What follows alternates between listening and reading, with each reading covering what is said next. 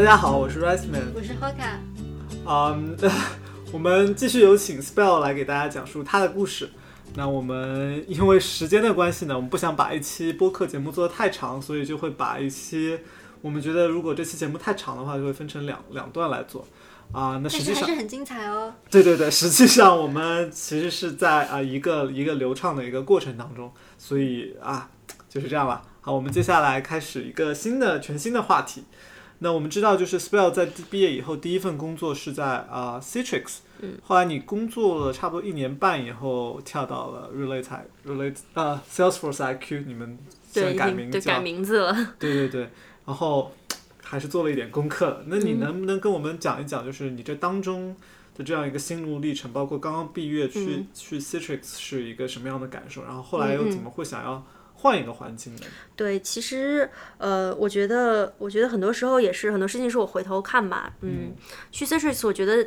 我可能加入的时候是属于 design team 在峰值的阶段。嗯加入的时候，design team 非常好，我们有自己 in house 的，就是我们做的是 SaaS 那那一部分。嗯然后 SaaS 也大家也知道都非常的火嘛，现在 To B 的这些都很火。然后我们做的又不是那种传统的 SaaS，我们的普通的用户也很多，它又有点 To C。就是 Go to Meeting，可能很多人都听说过，尤其是在美国，很多人自己也会用，就不是公司，他们可能自己也也有可能会用这个产品。嗯，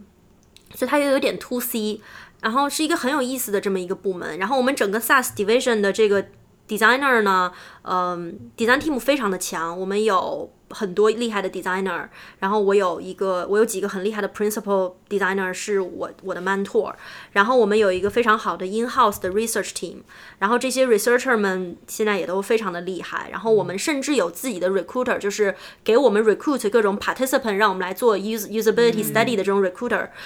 就证明就这一个 team 非常的完善，然后我们有自己的 editor，就是给我们做就是各种的那种嗯，就是 content 的那个、那个 manager，我们也有，就是我们有这么多很厉害的同事，我觉得我加入的时候是我们那个 team 的那个峰值阶段。然后，但是就是好景不长嘛，这个这个把他们搞垮了，是吧？可能我确实是就是一个灾星，但是我刚开始去的时候，一部分也是因为我当时那个老板，我那个老板是一个呃英国人，他有他当然有他的问题了，我觉得任何老板都有自己的问题，但是他非常的好，他会告诉我说，呃，比如说就是一些真的职场小白最需要学的那些，就是呃。这一个 manager 不太好相处，你平时跟他开会，你应该怎么怎么样？这一个人在公司里举足轻重很多年了，所以你平时跟他交流应该怎么怎么样？然后包括他会跟我讲说，我们的 director 不喜欢大家 work from home，所以你最好每天按时就能到。然后呃，如果你要请假的话，提前讲，然后说只要你提前说，他都很 OK。然后我也我也愿意帮你这些。然后包括就是他会做一些很 sweet 的事情，就是我跟他说，我觉得虽然我英语就是交流什么，我觉得没有问题。问题，但是我觉得我的 written English 不是不足够好，然后我想去学 business writing，、他就帮我就是报销啊什么的，就他就说没问题，我送你去学，然后就立马就付了钱，就是他会做这些事情，我觉得非常的 sweet，、但是呢，在中间呢，就是我们我我在我所在 Citrix 的那个期间，起码发生了四到五次重组，其实对于正常的公司来说，这都不太健康，然后。因为我就在了一年半嘛，对，我一重组呢，我就换了 manager，然后换的新 manager 就属于呃，所以我觉得 manager 真的很重要，就是他就属于那种他会告诉你啊，you are doing so good，然后你什么都做得很好，然后我非常的就你我对你很满意，但是完了之后他跟你就是给你个 review 吧，比如说 four out of five，、如果我 doing so good。Where's the missing one，对吧？或者 missing two，然后你得告诉我，我不是说介意你给我四分、五分，或者是你给我一分，但是重点是你要告诉我我哪儿做的不够好，才能变得更好。但他在在他那儿就是 this is never going to happen，然后这个其实就挺 frustrated 的。然所后以他就不给你 feedback 嘛，就不对他不给我啊 constructive feedback，他可能会给我一些 feedback，就是哎呀，你也知道，刚你刚入职的时候，我觉得你可能就是跟这个 engineer 做 presentation 的时候，呃，你你就是不太 defend yourself 呀，然后你就是怎么怎么样啊，但是 you're doing better，然后你现在现在 I see you have no problem with it。然后我就有一次，我真的已经非常生气了，我就非常 bluntly 就问他，我说我是不是这块和这块做不好？因为我自己开会的时候觉得好像我做不太好。他说 No, I don't, I don't see it。然后我就，你知道，我当时就心里就就彻底就绝望了。那个大概就发生在我进了 Citrix 一年之后。嗯然后当时其实就想走，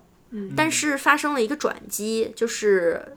呃，我们其实很早就可以开始办绿卡，嗯，但是我没有想要办绿卡，嗯。因为很多原因，就是我觉得哎呀会限制我呀，然后我不想办呀。但是那个时候我想了一下，我说要不就办吧，然后我就把材料提交了，嗯。然后提交了之后，我就觉得既然都交了，我要不就等一等，嗯，然后我就决定等，然后结果这一等呢，等到了。大概就是我入职一年零几个月了，一年可能已经零一个月，对，嗯。我们公司要 lay off 了。我们公司要发生一次大裁员，然后就是大家可能不知道大家对这个熟不熟悉，就是如果公司发生裁员的话，这一年这个公司不能 file 绿卡。嗯那我的那个就是律师就说，哎呀，你的这个所有信息还没有交上去，现在裁员了，所以你的这个 perm 还不能 file。嗯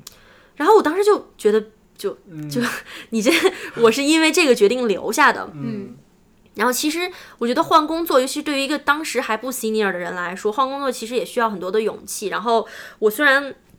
这个 manager 不足够好，但是我做的项目真的在公司很举足轻重。我觉得可能就是现在回头想一想，就是在政治斗争或者是其他这个之后，就是让我捡了个便宜的感觉。因为嗯，Go to Meeting 的整个那个 Web 端那个全都是我当时一个人在负责，然后之前负责的人是一个非常 senior 的设计师，然后就让我捡了这个大便宜就，就我来做了。然后而且我全权负责，当时 Web 端的其他产品也都没有发展起来，等于就是我可能会去。帮其他产品定一个 pattern，就是我这个地方做的好了，其他产品也会去用。那你听起来就感觉是一个，就是你可能很好去 build up your your portfolio 的这么一个工作。当时其实做的还是挺爽的，嗯然后跟 PM 跟 engineer 关系也不错。然后，但是呢，就当时就觉得，哎呀，这绿卡也办不成了，要不走吧。然后我，我当时我的我的对象就是老王同学，王叔叔同学呢，他他在洛杉矶，嗯然后我当时就想，其实想说要不要找工作到洛杉矶去。但 Citrix 这个公司吧，再怎么不好，我觉得作为我的第一份雇第一个雇主，他真的非常的厚道的给了我就是不菲的薪水，尤其是在 Santa Barbara 那个地方。然后洛杉矶的这个薪酬待遇相对比硅谷还是低不少的。嗯然后洛杉矶的一些公司听到就说 What？你 挣多少钱？你 挣这钱有点多呀，我们这边 senior 也给不了这么多钱呢。然后或者是我们这边 lead 什么的 manager 都没你这个收入。然后嗯、听到我的薪水之后，有一些公司就会面露难色，就问我如果减薪的话，你愿不愿意休？我们想要你，但是就是减薪，你愿不愿意？我刚开始脑子也转不过这个弯儿，我就觉得 Santa Barbara 也不便宜啊。然后你，我觉得你这是否认我的价值。然后我就就有的时候就现在其实都很能理解，但当时就是还是比较弱嘛。嗯呃，就觉得不能理解，然后不能理解之后呢，也是跟跟老王做了很多沟通。后来他就说，那如果你来洛杉矶有难度的话，咱们一起去硅谷吧。然后他说，我愿意就是再去那边找呗。嗯中间当然有很多其他的沟通，比如说他也尝试来就是 Santa Barbara，但是失败了之类的、这些 狗血的剧情。，Santa Barbara 感觉川呃公司不是很多。对对，就是氛围不是那么好。然后他当时还没有做 PM，他当时在做 marketing。嗯然后 marketing 的话就更就更局限了，他以前都是在做传统行业的，也不是就是做这个 IT 行业的，所以反正就是我们两个中间经过了一一系列狗血的剧情呢，这时候又峰回路转了，我们的整个 Go to Meeting 部门要全部被调到硅谷来，哦，然后呢，我一听，哎。这是不是有机会又来了？然后当时就发生了，我的 PM 非常想让我来，我的 PM 也很 senior，然后我我 PM 跟我们的就是整个 product line 的那个 general manager 关系很好，他直接就去跟那个 general manager 说了，说我想把这个设计师调过来，为什么不行？然后那个 general manager 就去训了我的 manager，就说。这个设计师就应该来呀，为什么 hasn't happened yet？、然后我 manager 就非常的生气，就来质问我说：“你是不是你让他来问的？”我 I have to tell you，我已经 doing everything I can 了，我就是没法把你现在就是没法把你调过来。然后其实我现在都不明白为什么，就是因为对他来说，就是其实应该是很容易的事情。然后包括就是我走了之后的那个，很快就是另外一个接手的设计师还是被调了过来。嗯，所以其实我觉得他不是说他做不到，他只是就是当时因为当时公司一直在重重组，嗯。然后他他做事情比较保守，他就想把自己保护起来，就是我现在不要不要出错，就是、就是就是无过就是功嘛，就是那种情况。然后所以他就不想说就是再发生这种人事变动，而且他自己当时刚刚被从 Santa Barbara 调到三藩，所以可能就也是自身难保，就是他没有调我。然后我本来就是在之前我们两个都没有谈崩之前，一直都说的好好的，就是我把你调过来，我把你调过来。然后我自己也觉得就是嗯好，我应该很快就被调过去了，所以我一直在忍，我就说就是再等一等就被调过去了嘛。调过去了之后就开始新生活了。我觉得当时对我来说可能还是想先跟我就是先跟老王能稳定下来，因为呃两头跑什么的也很费时间，也很辛苦。嗯，结果呢这个就是也不行了，然后我当时就。其实挺不高兴的，我就说行，那你你你也不想，也不用那么想留我的话，那我就就找就找吧。其实当然也就是挺愤怒的，挺挺幼稚的。其实可能也没有那么多，就是他只是就是想保护好自己之类的。但是他就我就我就开始找，然后其实我找工作流程非常非常快。我用了一个我不知道大家现在有没有在用的，就是一个叫 Hired 的一个一个服务。对，然后我放上去了之后，很快就有不同的公司来那个联系我，然后。真的是真的是很快，然后我就接到了几个几个面试，然后其中一个就是我现在的这个东家，然后我我很快就拿到了那个好几个 offer，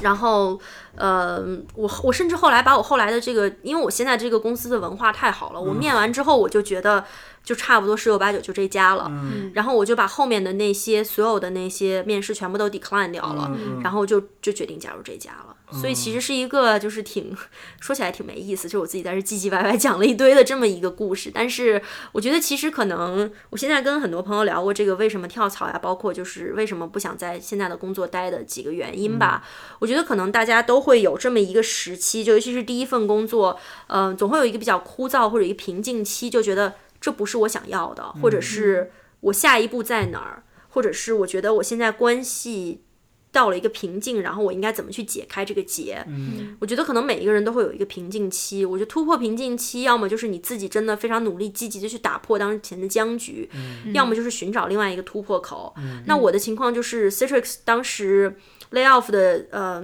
lay off 很严重的时候，我本来有十五个 engineer，我关系都非常好。然后大家一就是你也知道，做 designer 如果没有 engineer 来给你实现的话，你 design 做的再好也没用。对。我当时进入到了一个我觉得这个瓶颈我也没法打破的时期，就是我的 engineer 只剩五个了，然后就是东西做不出来，我做好了的设计一拖再拖，然后我觉得这对我来说也是一个挺挺大的这么一个打击吧，就是。觉得觉得就除了 manager 对我不好什么的都可以忍嘛，嗯，就是还是有一个很欢乐的团队在学习，但是 engineer 也没了，就什么都没了，那我那我还不如走，就就当时确实也是，我觉得我已经在内在没有办法去打破这个瓶颈了，而且我当时就是最后一次跟我 manager 尝试去沟通的时候，我也确实我我就是非常非常，我说我今天就是要很想跟你好有一个很好这个 one on one 的 conversation，我告诉你，我觉得我哪做不好，你来给我提提意见，嗯，但是他还是说你什么都做得好。我当时就真的觉得就是 hopeless 了，你知道吗？就觉得就是人生没有希望了，就你 你你怎么能这样呢？然后，嗯，所以就是就是确实当时就是觉得要寻找一个外在的突破。嗯，至于为什么来了现在这家公司呢？现在这家公司可能就是嗯。就老王现在不想让我跳槽，就告诉我你可能找不到比这家公司 culture 更好的了。嗯，就我们是比如说前一阵子我们的 sales 就是销售团队很很给力，然后卖了很多产品，嗯，然后大家就全部去塔后滑雪了，全公司哦，就不是说像正常的，比如说就算 startup 可能也就是 sales 就销售团队做得好就销售团队去。嗯，我们公司以前还会干那种全公司去 Disney 一起玩，哇，然后我们过一阵子要全公司一起去 Russian River 划船，嗯，然后就是就是我。我就是大家，我们公司有专门的一个一个 manager 去管大家的 happiness，嗯，就要保证每个人在公司待的爽，待的开心。然后，所以同事之间就挺像朋友的。然后，包括就是我们给 feedback 的方式，就是我现在还经常会收到各种 feedback，就 engineer 会很直接的跟我讲说。我觉得你根本就不听我的话嘛，然后你你我给你提意见你也不听，那好吧，那我就把你说的做了。但是我告诉你啊，这个我非常不满意哦，你就下次要记得哦。就是他没有任何的，他不会去 hurt 你的 feeling，他会很就是很很，但他会很又很直接的告诉你。然后我觉得就是在这个公司这这一年快到一年的时间里，我学的东西可能比我过去很多年加起来都要多。嗯，所以。还是证明做了一个蛮对的选择的，就是去了一个文化还不错的，然后飞速发展的公司。嗯，那你在面试的时候，你是怎么样了解这个公司的文化的呢？嗯，你问了哪些问题，可以知道这个文化好像跟你是一个 fit？对，其实就是我觉得我确实是一个，就是我面试的时候一定要保证我有时间问问题，而且如果他不给我时间问问题的话，我会跟他说，我知道 we're over time，但是我 I have to ask you。Some questions，我觉得这个非常的重要。但是其实一个公司的文化就从从他给你 schedule 面试开始，你其实就能看到。我不知道大家有没有就是遇到过那种 recruiter 回信息很慢、r e c r u i t e r 回信息很 rude，嗯，recruiter 回信息你感觉不到他，你感觉他对他的工作没有任何的激情。嗯这一点我在我们公司的 recruiter 身上从来没有见到过，嗯他都是非常的激动的告诉你说，呃，我我非常就是我们很激动你能来面试，然后就是呃他会告诉你如果有 feedback 我什么什么时候之前会给你，并且他一定会在那个时间之前 deliver。其实这些你就能看到这一个公司的文化。我有看我有遇到过就是一个公司就是他他们整个公司就一个 designer，然后可能那个公司也就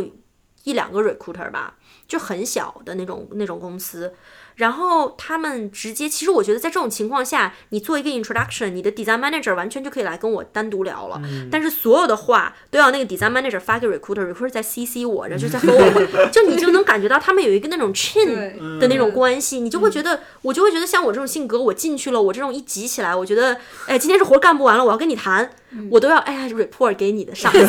再问他，哎，我能不能跟这个人谈？我觉得我会崩溃的。就是你就能，其实从他开始给你 schedule 的时候，你跟 HR 的对话，你就能感觉到这个公司的情况了。就包括其实我觉得 Google 可能是不快了，因为公司很大，但我觉得 Google 的 HR 都很 nice，就他就会说一些比较 nice 的话，就是 good news，我们我给你就是有一个 match 啊什么的。嗯，我当时也就是你们太慢了，所以没能去面你们。对，太可惜了，把我们给 decline 了。对，但是但是就是呃，觉得就是我当时觉得就是 HR 发的邮件看了还是挺开心的。我觉得这点其实就是可能是一吧，嗯，然后二就是你一定要去问他很直接的问他问题。我会问我会问的几个问题，就是我觉得能很清楚的体现出这个公司的就是它是怎么 operate 的，就是。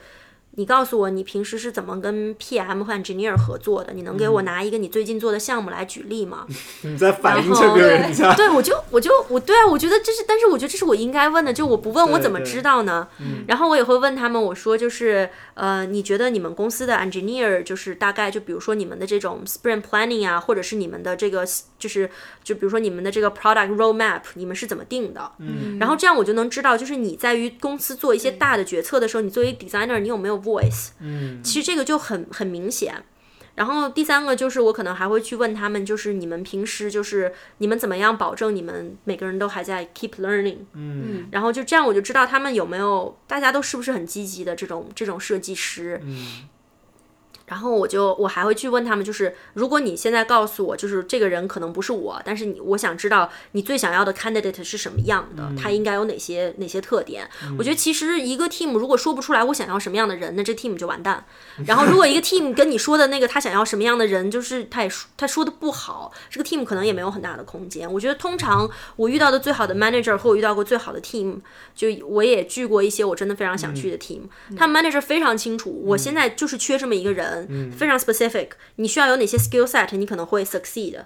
然后我也会问他们，就是如果说现在就是我了，我想要在你们的 team 里面 succeed，我我可以做什么？我哪一块可以 best contribute？因为我要去 evaluate，就是你招了我，你可能觉得我有 potential，但是我对我自己可能比你在面试中这四四个小时、五个小时要了解的多我自己的情况。那我到底能不能 deliver 你的那些 expectation？、可能根本就就比如说，就是面试的过程中，我展示了过多 visual 的东西。他说：“哎呀，如果你想 best succeed，你能给我们 redo 一下我们的 style guide 呀，或者给我们更多的 visual guidance 呀。那我一听，我可能觉得啊，其实我不适合你们，我不会做这些东西。嗯，就是对，这些都是我一定会问的问题。嗯，然后可能有点多，但是 就是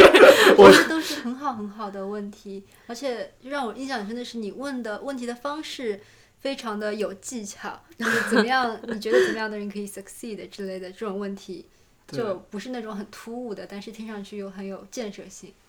嗯，对，如果我，我觉得这个这些问题大家都可以拿个小本本记下来，以后可以去反问你的面试官。对，我觉得问问题其实真的挺难的。嗯然后就就包括有的时候我我还会问，比如说，How What is your typical day like？、嗯我觉得其实就是你看了，你听了他们讲了之后，你就能挺清楚的知道你 fit fit 还是不 fit。但我们公司有一个很很有意思的传统，就是其实这些小细节也是大家可以去考虑，就是参考的一个一个一个点吧。我们公司当时就是我收到了 offer，嗯，然后他们非常快，就当时面完试，那个诶 recruiter 就非常激动的过来，就是跟我说。哎呀，我们 design team 非常喜欢你，我觉得很快就会给你 offer，你觉得你会不会来啊？他就会跟你坐在那儿就谈，然后就会问你你想要多少钱呀这些的，他都会谈。然后谈完了之后呢，我就我就走了嘛，走了走了之后，第二天他把正式的 offer 发给我之后，他就说，我可能会可能会有很多人来，就是对你表示恭喜，很多同事很激动，会对你表示恭喜，你就是不要不要被 overwhelmed，但是我还是被 overwhelmed 了，就是我一下午收了超多封邮件，就是都是同事，而且是他不是那种 template 啊，他是非常 sincere 的，就是 HR 会告诉他们。这个 candidate 是有哪些特点？他现在除了面我们家，还在面哪些家？然后他有哪些 concern，觉得可能来或者是不来的？然后请大家一定要去发邮件，然后 help us to close this candidate。然后就真的他们会很 sincere 给我发邮件。我当时的给说我有几个 concern，就是我们老王在 LA，然后我们要来就要一起来。然后但是他在 LA 现在也有别的机会，就是我也有可能还是会考虑去 LA。然后。当然都是说法嘛，但是他，但是就是收到了很好几封非常 sincere 的邮件，跟我讲说，我 I grow up in LA，嗯，然后说 LA 非常的好，但是我觉得 LA 可能不是就是适合你再老一点再回去啊，还还有什么就是很 sincere 的在跟我就是 share 一些他 personal 的这个 advice 呀，然后还有各种人就说什么，呃，我我知道就是你们要 relocate，但是如果你要来这边要找房子要帮忙的话，就是随时 reach out，然后我们都会帮你什么的，就就是。你可能从这些很小的细节里面，你就大概其实心里就有数了嘛。这公司就是大家都这么激动的话，它它差不了。嗯嗯，我现在能够理解说你你说为什么你的 manager 说你很爱问问题，你有点是真的是吧？蓝猫三千问那个。对，我是真的，就是包括我平时开会的时候，比如说我们的 engineer 会讲说。OK，I have an awesome idea。然后 Let me tell you，他就会说 Why don't we do this, this and that？然后我就会问他 OK，所以呃，我们现在来假设一个 scenario。你考虑过？就是我会想一个可能就是他们他明显他设计的时候一定没有考虑到 scenario。就是 instead of 我跟他说，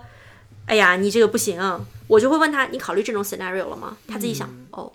是，然后就是 这个不太对，所以就是我可能就是这是我本来跟人交流的一个一个方式，就是我可能觉得有的时候我直接说可能达不到效果的时候，我就来问你一个问题，然后可能反而会获取更多的信息。嗯，这个对 interviewer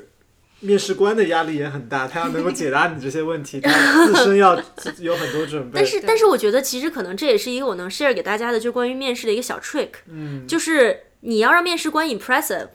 但是面试官每天面试就是像像我们面试强度挺大的，我们每周基本上都有几场是肯定会有的。然后，那你怎么样让面了这么多人的人觉得你与众不同呢？就除了比如说我们有那种各种花枝招展型的 candidate，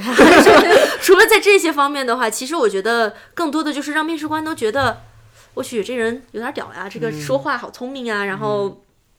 他就是他的思思路思维很清楚啊，这些的。那你直接去表述的话，其实很难有这些特点。那倒不如你就反其道而行之嘛。就他问你的问题，你直到抽丝剥茧到你真的能够回答的最小单位。然后你就在这个过程中不停的问问题，和他获取一个积极的反馈。当然也不是什么事事情都要问问题啊，人家就问你，你为什么要要用蓝要用蓝色？他说，哦，你问我为什么要用蓝色，right？就是这样，这样我觉得，这样我觉得就基本上完蛋了。但是就是在正确的时候问一些正确的问题，可能会加分。然后尤其是遇到面试的时候比较难的题。嗯嗯，对。好，嗯，在接到 offer 之后，有一个有一个大家。不愿意，就是说比较难以启齿的话题，就是这个 package 的大小的问题。对啊，特别是在中国，呃，应该说我不知道，我我从我也没有在国内就是找工作过，我不知道这个 package 是不是可以商讨的。嗯。但是在至少在这里，这个东西是可以大家一起来商量的。嗯。然后我也不知道为什么，我就觉得你肯定在这方面 有所建树。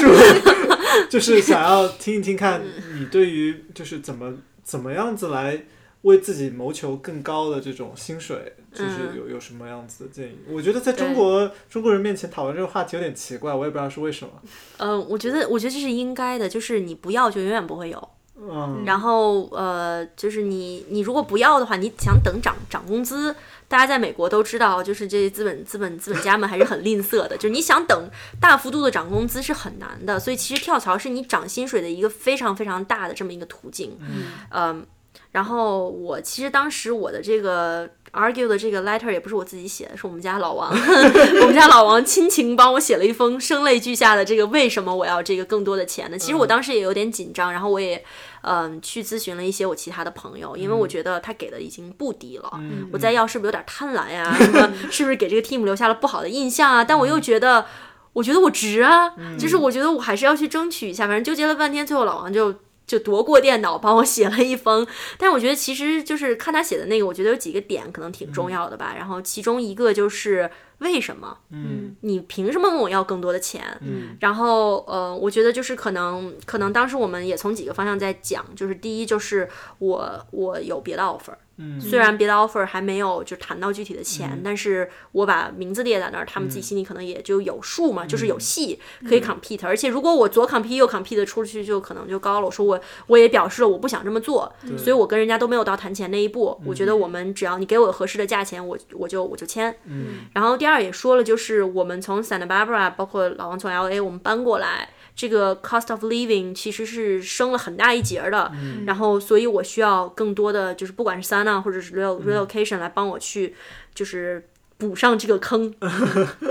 然后第三就是也。也要表示，就是我对你们非常 excited，嗯，我非常的希望加入你们，但是我不希望钱成为我们之间的这个不能不能合作的原因。然后我 我说就是说翻就翻，对对，就是就是最后还要说一些客套话，反正就是这些就是列列过去写清楚。然后呃，达到的回复就是 HR 立马打电话给我，然后说呃，就是那个什么，我现在你的这些要求我全部满足，你能不能现在就签？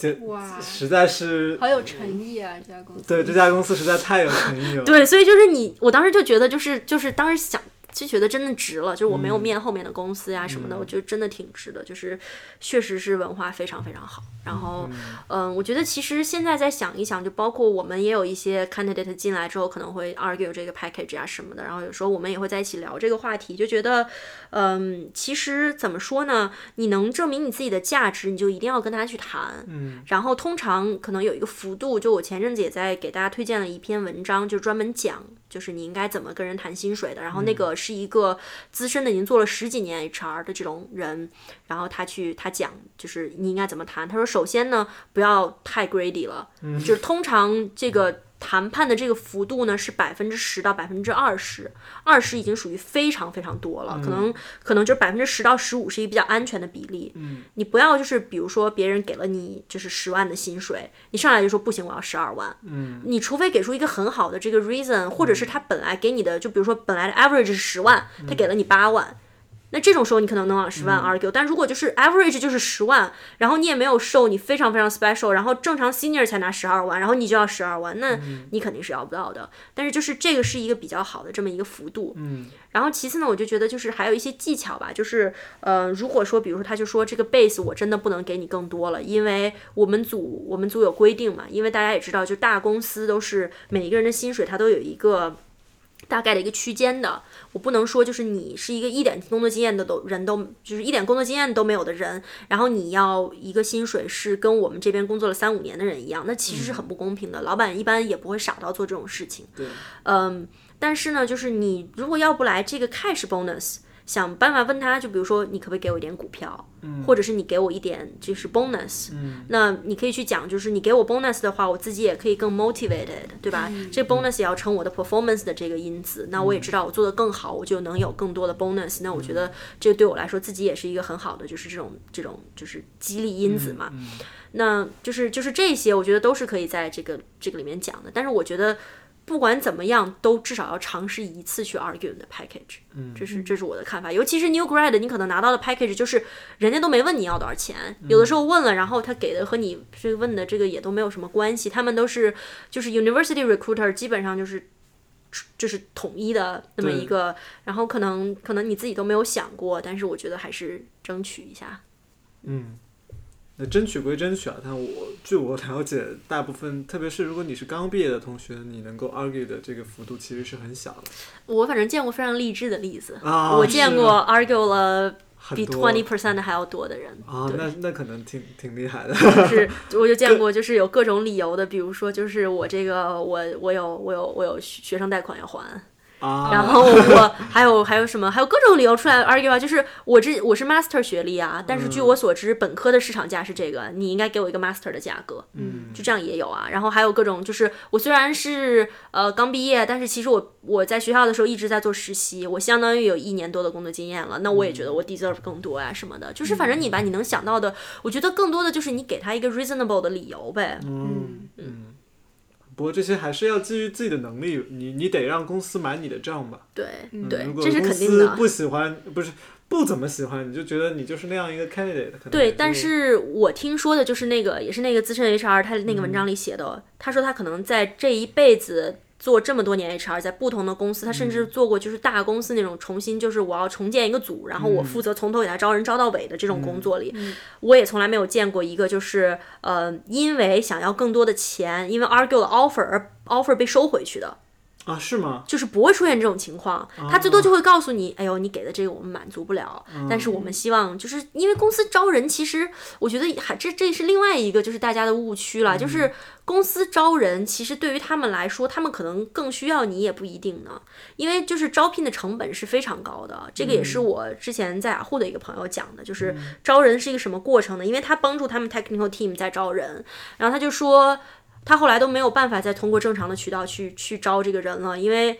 呃，他们每一个岗位放放开放之后，就应该会有上千份的简历，有一些可能是那种脏币那种就糊糊头的，但是会有上千份，嗯，你怎么筛选？对。你没法筛选，你只能过那种词，就是就是过细过那种 filter，filter 出来可能到一两百份、两三百份可以可、可读的范围，嗯。基本上扫一眼 title，扫一眼学校，然后可能就定了，好，现在就就 filter 到一一百一百个了，然后一百个之后再 filter 一遍，就 filter 到五十个了，那就分发给组里面各种人说，哎，你今天打打电话，明天你打打电话，或者是可能再去其他地方渠道看一眼，就觉得啊，最后 filter 到可能没有那么多了，让大家能到一个可打电话的范围，然后店面之后就会筛掉一批，嗯。嗯。然后然后完了之后就会第二个店面，然后又筛掉一批，然后完了之后就会请这些人来 on site。然后他说，通常情况下可能会请十个人，比如说这一个职位可能会有十个人，至少就我觉得十个人来 on site，然后最后可能其中的五个拿到了 offer，然后其中四个都会把这个 offer 拒了，嗯然后收剩一个。嗯就这是当然，我觉得每个公司 ratio 不同，比如说 Google 可能会高一点，可能五个人 on site，然后就是三个人拿了 offer，三个人都从了，或者两个人都从了，就是 ratio 会高一点。但是但是就是你看到这是一个职位放出去从一千然后到一的这个过程，其中可能从店面开始就要有人力资源。你要知道这些工程师一个小时可能挣快快一百刀八十刀，你要让他花半个小时一个小时打电话，然后尤其他到他。他到 onsite 的时候，群面、单面，这些都是钱。你想一下，这些钱加起来招一个 candidate 要多少钱？我想把 offer 放出去的时之后，我我还不愿意多给你点钱把你给招进来吗？不是的呀，如果我今天不不不满足你的要求，你走了，我就要重新重复这段流程，还可能招不到一个比你好的。我为什么要这么做呢？所以对他们来说，其实。每一个能发出去 offer 的人，都是他们想力争取来公司的人，所以大家一定要有这个信心，就是他都发 offer 给你，是看到了你的价值，然后不要否定自己。然后像我使用 hire 的，我我是去问了我们的这个 HR 的，我问他就是这个那个什么，因为那个 hire 的完了之后就一直给我发邮件说，我知道你已经跟 Salesforce IQ 嗯签合同啦，能不能把你的 offer letter 给我们 forward 一份儿啊？然后我们会给你就是 cash 奖励啊什么什么的。但我的身份我没有办法拿他那个奖励，但是我就很好奇嘛，我就觉得这肯定是有点什么原因他在问我要。我就去问了我的 HR，然后 HR 说，对，这个 hired 是按照你的那个工资提成的，啊，就是他他会拿你最后的 offer letter 来看，如果比如说按我那个薪水，他们会拿一个月还是拿我一个月还是两个月的薪水去提成，我我们就按对，我们就按按去普通的工程师或者是设计师的提升，这个提升就就要将近两万块钱了呀。然后如果你职位更高，那它就更高嘛。那这个就是其实是一大笔钱了。对于一个就是这只是你给别人的这个这个奖，就是你给别人的这个这个 rebate，你就要给人家那么多钱。然后你再别说你在这个面试的过程中，你可能有十几个 candidate 来 onsite，你才能给出这一个 offer。然后在这个过程中，每一个 involve 到这个面试的人，你都要给他实体发工资的。然后各种 operational cost，然后还要有 recruiter 跟进。然后你把一个 candidate 飞进来，你要管他食宿机票，你想一想这是多大的一个 cost？你问他多要了一万块钱。和他再去找一个人的 cost，其实比起来还是他还是录你划算呀，他要能满足你的要求，对吧？所以就是不要怕，一定要努力的去那个什么。我我们公司我跟 recruiter 关系很好，然后他们就说，Oh my god，我就是 wish 经常有人可以 reach out to me，但是 nobody 就是他说经常就是很少会有人 reach out to me。他说我就是 I wish 就是那些就是就是就是 resume 就从 LinkedIn 上就 fly 到我的面前，但是就就 doesn't really happen that much。嗯，所以大家不要害羞去 reach out，就是这个他们很需要你的，他们都靠你挣钱的，所以你 要努力去 reach out。哦，我也是长见识了，这个过程。不过现在想来，确实是招一个真的要招一个人，这个成本确实太高了。一个要面一个人，要花多少时间成本在里面？嗯，是的，这个是绝对的。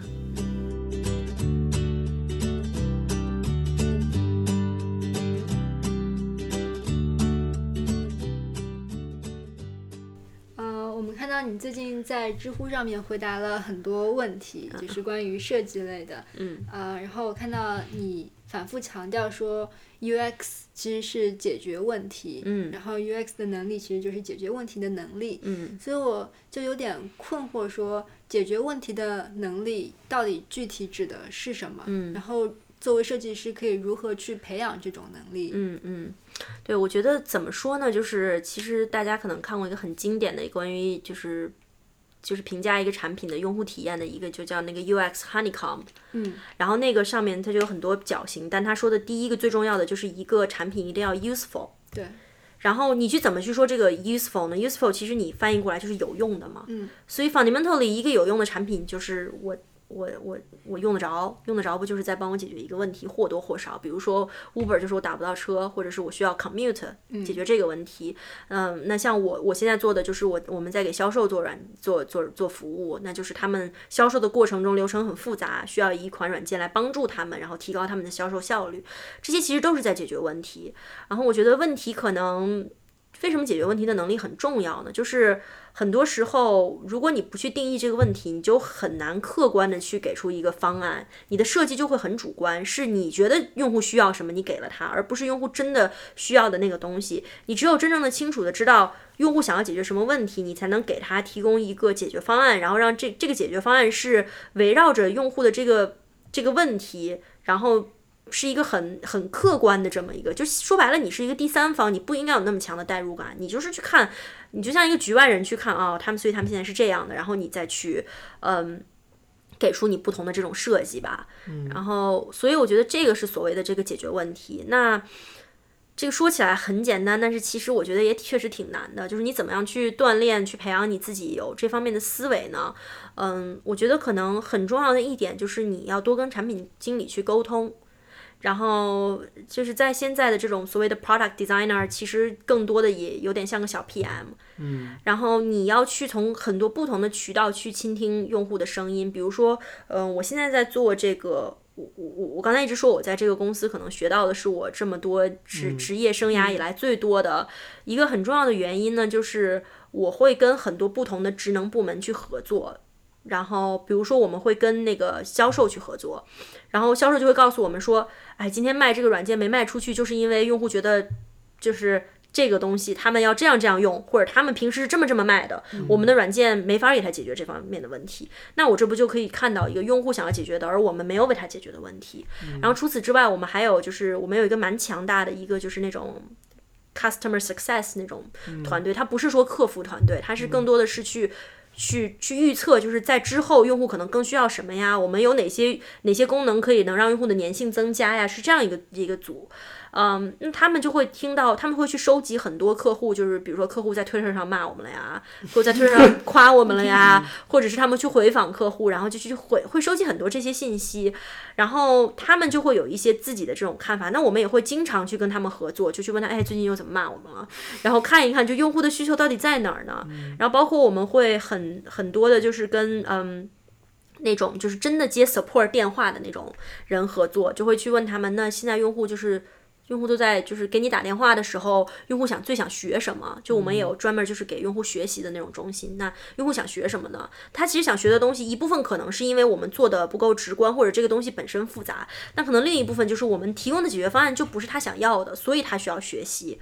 呃，如果所有东西都像一加一等于二那么简单，他就不用学了。所以可能就是这个中间会有一些你并没有给他他想要的功能的这种机会，嗯。所以就是我看到了很多不同的 channel 去获取这些信息，那么把它汇总过来之后，可能就会嗯很大程度的帮我去定义这个问题。我觉得这个一定要，这不是主观的你去想的。就比如说你自己用这个产品，你设计的时候你就觉得，哎呀，如果我们有这么一个功能，super cool，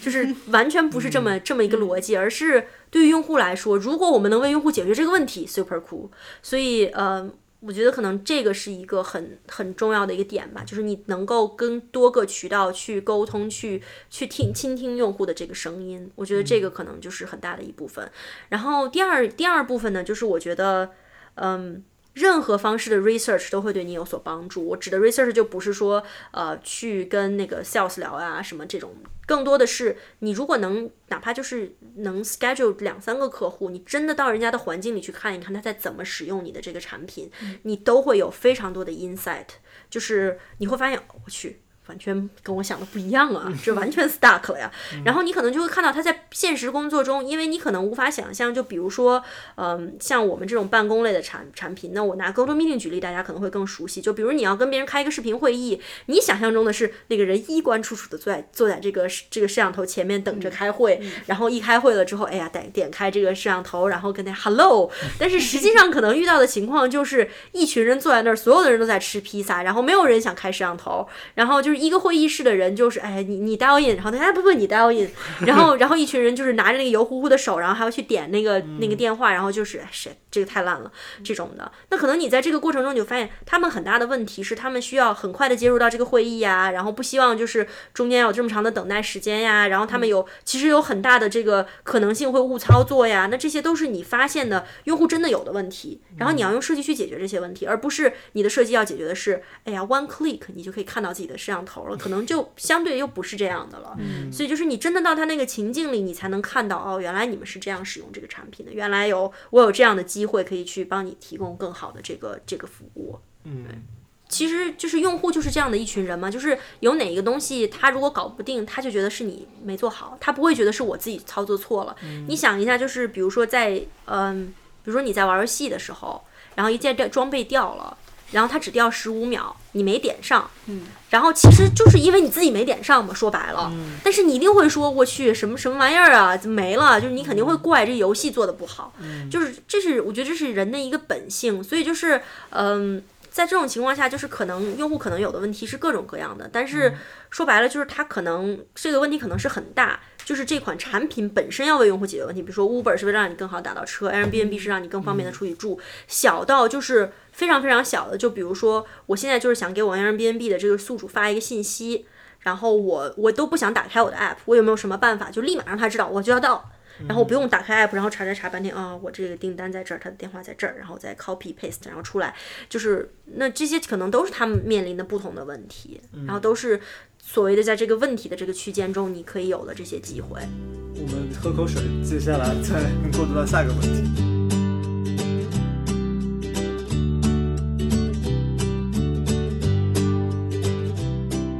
我不知道，不知道你平时有没有关注说整个行业的发展趋势，特别是最近，嗯，Facebook 它有它的自己的开发者大会叫 F 八，然后就在上个月，是在这个月还是上个月？他们就是讲到说未来的 VR 的愿景啊，AR 的愿景，包括 Facebook 好像下了大力气在他们的 Messenger 这一个嗯平台上面，就感觉有很多新的事物在近几年就蹦了出来。嗯啊，物联网也包一直都是一个就大家在讨论的，在硅谷呃讨论的一个词。嗯那你觉得作为作为设计师，用户体验设计师，应该以怎样的一个心态来面对这些嗯环境的改变？你是怎么看待这个用户体验这个行业未来的这个发展的？对，就是其实我觉得，首先我觉得先先想回答一下，就是怎么样保持自己就是能够跟进在这个行业上的这么大、这么快、这么这么这么多的这种变革的趋势。这个也是其实经常有人问我，就是比如说我在知乎上会给题打个题，然后底下就有人说。请问你都是从哪儿知道这个信息？然后我就想说，呃，可能第一是我们几个比较幸运，我们在硅谷就是得天独厚的这个资源，就是各种会议，然后你想见的各种大牛，你都有机会真的见到，对吧？就比如说 Airbnb 的 design director 啊这种的。然后我包括我自己的 manager 就是就是那个诶，就是业界的一个大 V，、他自己的 Twitter 就是比我们公司的 Twitter 账户的关注者还要多，就是 他就是很他的他的 Twitter 就叫 Inspire UX，、就是一个很出名的，就是大 V，、真的是大 V。知道，嗯，对，然后就我自己就有这种 manager，然后就是、就是你可能有这种机会去遇到很多很厉害的人，那你就可以看到很多，就听到很多他们的声音，然后我觉得这可能是一个。一个很得天独厚的优势吧。然后第二就是我自己每天会匀很多时间出来阅读，就是会去读各种文章啊。然后现在其实就是 Medium 这些的都很发达，然后会有很多设计师出来去写关于这些的趋势。我觉得这可能也是一个很好的这么一个途径。然后第三，我就是觉得一定不要忽视 community 的这个。这个效用，就很多时候你的信息往往都是别人说了一句，你听了，你觉得有兴趣，然后你看了看，然后你就知道了。但如果没有别人说的那一句，你也许永远都不会知道。所以就是一定要保持有在一个就是很健康的 community 里面有自己的活跃度。嗯。然后我觉得就是这可能是就是先回答一下我怎么获取这些信息的这个途径。嗯。然后再去说我怎么看待这些，就是我觉得其实这些很多都特别特别的大，就比如说，嗯，我记得当时 Magic Leap 刚出来的时候，就有人给我发信说，哎，你怎么看呀？你你愿不愿意就是聊一聊你在这方面的看法呀？然后我觉得其实这种很多这种技术，可能一一部分很大一部分都是技术上的限制，嗯，然后另外一部分设计上的限制呢，往往是在技术达到一定的成熟度了之后，让你最快的就是因为技术和你之间一定有一个鸿沟，我们做的就是帮你去。跨越这个鸿沟，所以其实设计做的是这个，那其实又回到了解决问题的这这一点嘛，那就是我现在有一个非常清晰的问题，比如说 Magic Leap，呃，技术都实现了，然后都都这个 magically 的就 可以让你看到不同的这种虚拟现实的裸眼这种这种这种的这种这种这不同的图像了，但是我现在最大的问题就是看了晕。嗯，那可能就是我们就要从视觉的角度去解决这个问题。那可能不是我我们三个可能都不是最擅长的领域，但是总有一类 HCI 的这种设计师是是可以做的，对吧？那可能其他的 gap 就是我现在用 gesture 了，然后我到底是指一些点一些戳一下什么揪一下，就是我不同的 gesture 我怎么样从最自然的这个角度去去让它让它就是能够嗯。去进行这个操作吧，就刚才我说的那个无人驾驶车，其实就是一个例子嘛。然后这这一些呢，我觉得可能更多的就是我们其实可以做的一种交互的模式，但是这种往往是建立在多次的实验上面的，就是你不是说我今天啊、自己想一下，然后找俩人，哎，他们都会用好，这个成功了，可能需要更多的这个实验这个数据，可能更多是一个 researcher 的这种工作，嗯。然后我觉得其实每个人术业有专攻，我倒是。不是特别建议大家，比如说你你觉得，哎呀，最近好像做 VR 的特别火，嗯，我完全没有基础，我就决定去做个 VR，然后可能就会比较走偏嘛。比如说 VR 现在有很多就是这种，我觉得这个眩晕是现在 VR 的这个比较大的也，就是没有一个 VR 产品让你可以佩戴就是无限长的时间，你都会出现这种、这种问题。然后包括就是不能够最自然的做交互啊这些的。其实我觉得这个其实更多的是一个。更偏向技术的一个 gap，嗯嗯，那可能我觉得在这个时候不是说不要更新，我一直很关注就这个领域在怎么发展着，但是我觉得可能我们能做的事情并没有我们想象那么多，嗯，然后包括有一些其他的，就比如说呃，刚才我们提到的 Facebook 现在在很大的程度的开发人工智能，然后就是那种自自就是那种嗯。它的那个 Messenger 不是出了一个机器人叫 M 嘛，然后就是专门专门就是回回你的信息的那种那种 boat。我觉得是啊，你可以出现很多新型的交互模式，但是 fundamentally 这是一个自然语义科学呀，嗯，这是就是可能是一个像我这种背景的人就不那么擅长，我也不会说我要轻易去尝试的领域。我倒是觉得，其实作为一个设计师，先把自己目前的碗里的这个都都搞透彻了，然后你要是再想去换方向的话，其实我觉得会容易很多，因为有一些 fundamental 的东西是很很容易的。比如说，我觉得很多时候，嗯、有一些误区吧，就是一般情况下，我见到的最喜欢做一些新型创新的那种交互方式的，往往其实是比较 junior 的设计师。senior 的设计师，我倒不觉得是因为大家没有那个创新能力了，而是因为他们知道，就比如说我今天把一个下拉菜单。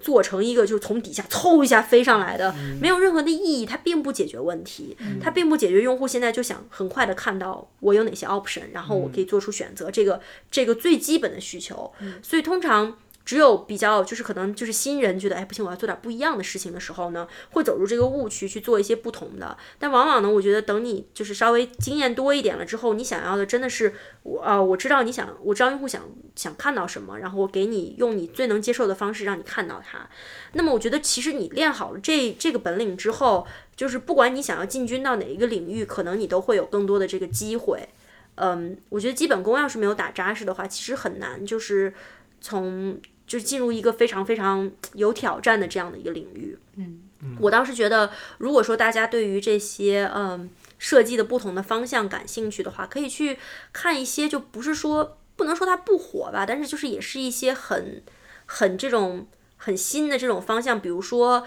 嗯、我可能现在。VR 技术不够成熟，或者我完全没有技术背景，我就是个纯学艺术的人，然后我也不是学图形学的，我就是一个 visual designer。我想说，我进军一个比较呃偏向 UX、偏向产品的这个方向，但我又不想做纯的这种电视的交互，呃，不是电脑的交互，那是不是电视就可以是一个你可以想想的一个呃这么一个方向呢？是不是就会比你直接 jump 到一个像 VR 这种领域更会更好呢？是一个更小一点的 gap。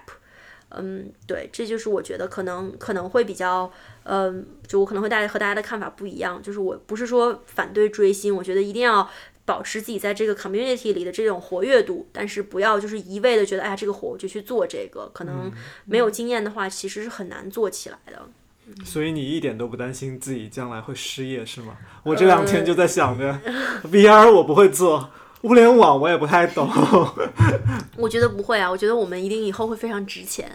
就是我们是从哎那一代就 survive 下来的 金牌设计师，然后我们懂着那一代就是后来小小屁孩们都没有见识过的那些技能，对吧？我觉得，我觉得其实就是，嗯，物联网出现，互联网会没有吗？嗯，物联网应该是建立在物互联网基础对啊上的吧？对啊，所以就是包括就现在炒炒的很火，什么 service design。嗯 service design 所有的 design 都是围绕着 service 的，就表示所有的 design 都没有 interaction 了吗？嗯肯定不是啊。所以就是其实我们是一个更广的定义，在包裹着其他的不同的就是不同的分支。那我觉得我们完全不用担心啊，我们才是非常值钱，是什么都会啊。对，我想到，呃，我很想我们节目应该请一个从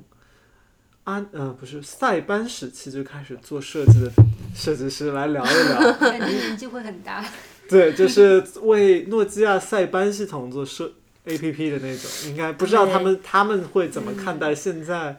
iPhone 出来以后的这个世界。健在吗？啊，那那一代设计师应该说，我不知道我们是怎么划分这个时代，但是可能那是嗯真的是源头级的人物，在零嗯，四零五年那会儿。对，对。可以联系一下石头哥，他人脉比较广，可能 会有资源可以提供。对，好的，嗯，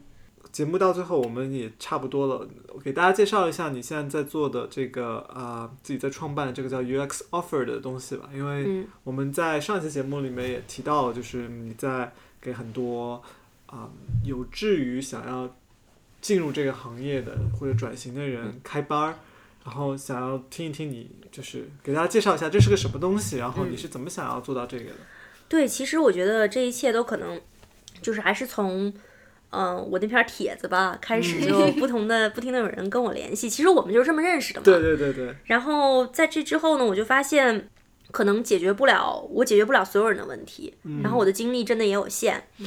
然后也发现了，就是如果我只是很单一的跟大家说，哎呀，你申请要做这这几件事情啊，对于大家来了之后的发展，并不是最有帮助的。就我觉得你当时是也做了很不错的 portfolio，然后拿到了很好的 offer，但是我也有遇到过，就是我说要哎要做一个 portfolio，要做好准备啊什么的，但是也哦。就是就是那种好，朕知道了，但是没有没有真的去行动，可能也申请到学校啦，但是来了之后也找不到工作，然后找不到实习，这时候又想起我了，然后我就觉得我能做的真的有限，就是我可能会把同样的话再跟你讲一遍，嗯。然后后来就觉得可能是一个比较好的契机吧，就在这个东西比较火的时候，把它传递给更多的人，他知道，首先你先知道是什么，就是现在信息这么发达了，呃，不像我们当时可能只是觉得。看到了这个东西就管中窥豹，觉得觉得这个哎这个班我挺喜欢的，就这一块儿可能都没有看到它的全貌，然后只是我们运气比较好，没有我好像没有听说我周围做了 HCI 然后又非常恨他的比较 比较少，呃，所以可能就是这个学科包容性还蛮强的，但是嗯，就也是希望大家能够建立起这种健全的，就你对他的认识，你觉得他是不是最适合你的吧？这可能也是一个初衷，然后另外一个就是觉得。就说实话，你们可能也有感觉到，就这个行业还是被很多美国人垄断着，甚至可以说就是现在逐渐有很多印度人向这个行业就是涌来。然后我们作为华人，就是刚开始我真的觉得自己非常的、非常的就是无力，我没有办法，就是我我能做的事情好有限，然后我也没有我的同胞们也好少，我做我所在的几个 team 我都是。第一个中国人，就我当时在西雅图的孵孵化器里，那肯定没有中国人，不用说了。后来我拖了几个人进了我们那个 startup 去，嗯，去就是介绍给了我老板，然后还陆续的有了几个，但是就就对啊，当时没有，都是一一一通百。然后我去了 Citrix，我们当时那个那个 team 就也没有中国人，然后以前应该也是没有过中国人的。然后后来逐渐的也有了中国人，但是就是觉得。我们为什么不能有我们的势力呢？我们中国人聪明又勤奋，然后我应该就是就是扶植一批党羽，以后就吞并我，在硅谷我们就就就厉害了。然后这也是当然是一个就是虽然有点私心，但是也真的就是希望能做到的。现在我们。其实，在做 UX offer 之前，我们不是有群嘛？然后群其实已经发展很壮大，你们也看到，就两个群都快满了，有有快快一千个人了，就真的是发展很壮大了。嗯，但是就是也是在那个时期吧，就看到大家问的都是一样的问题啊，呃，或者就是我就是找不到工作呀，或者就是我这个找不着实习呀，就是其实问的是一样的问题，那何不就把这些东西就是。拎出来一起就做一个这样的一个很大家都能接受的价格，帮大家找到最好的资源，然后来给大家去介绍这一部分的经验。嗯，我们其实之前也就是，然后这样在这个基础上呢，我们也就会有更多的这个能力和资源和钱去给去做一些免费的活动。嗯，比如说我们其实昨昨天对，就是昨天晚上。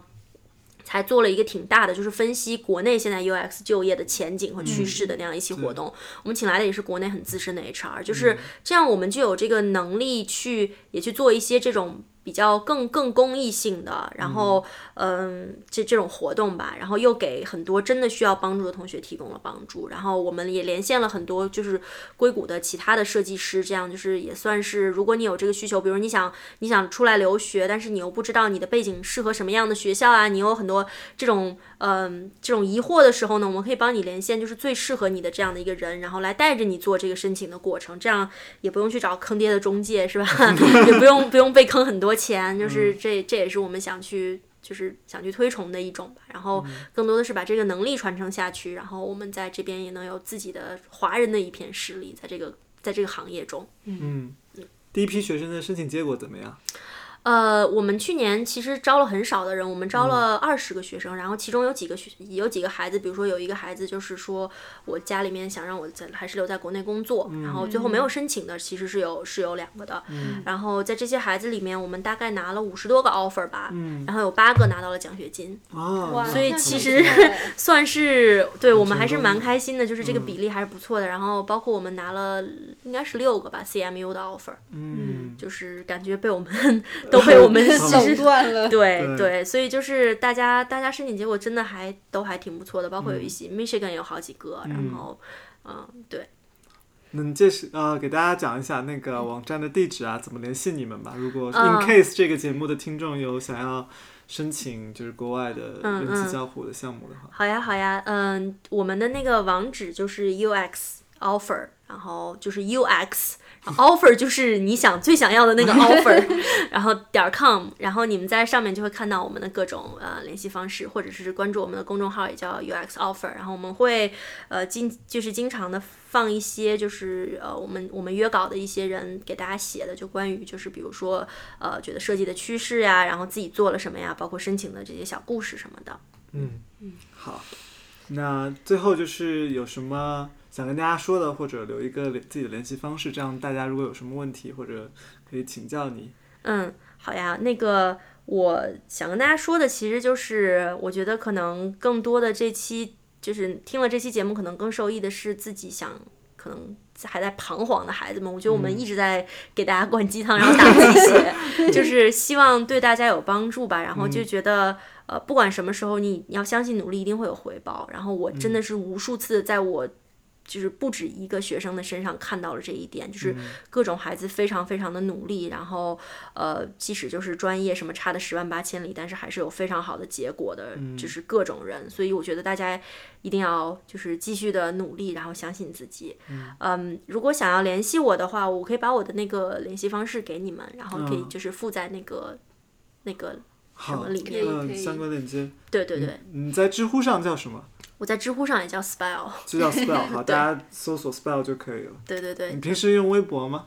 呃，不不太用。好，那就留个知乎吧。对对对。我们会之后会把那个 Spell 的邮箱附在相关链接里面，大家可以如果有什么问题，可以写邮件给 Spell，嗯，或者直接在我们的。嗯，这期播客下面留言，如果你在呃荔枝 FM 或者什么各种其他平台，一般都会有留言功能，或者可以直接在我们自己的那个啊 UX Coffee 的微信公众号里面留言，我们都会只要看到的话，一定会回复你们的。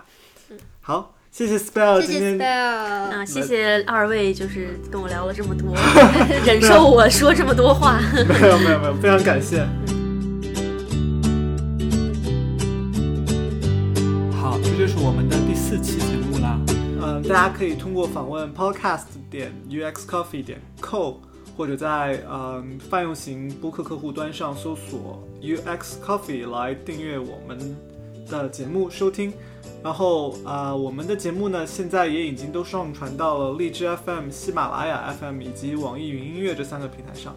如果大家喜欢我们的节目的话呢，希望大家能够在 iTunes 上面给我们啊打分留言。还有评论啊，当然是在那种什么荔枝 FM 呀、喜马拉雅上，也也你们的打分也会让我们的节目在榜单上更进一步，这样就会让更多的人看到我们的节目了。